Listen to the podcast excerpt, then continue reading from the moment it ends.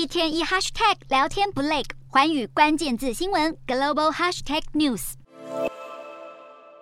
中国驻曼彻斯特总领事馆十月发生围殴事件，一名在场和平抗议的香港人表示，遭到蒙面男子拖进领事馆拳打脚踢。英国当局因此要求取消六名涉案中国官员的外交豁免权，以利警方讯问调查。英国外交大臣事后证实，这六名外交人员已经遭到中国撤离。科维利表示，乐见中国撤走这些外交人员，其中还包括驻曼彻斯特总领事郑熙元。这显示英国坚守法治，对中国产生了有效的影响力。不过，英国国会议员克恩斯却批评中国官员逃离英国躲避调查，根本是懦夫的行为，并要求外交部宣告这几名中国官员是不受欢迎人物，应该向中方清楚表明，永远不欢迎这些人再次入境英国。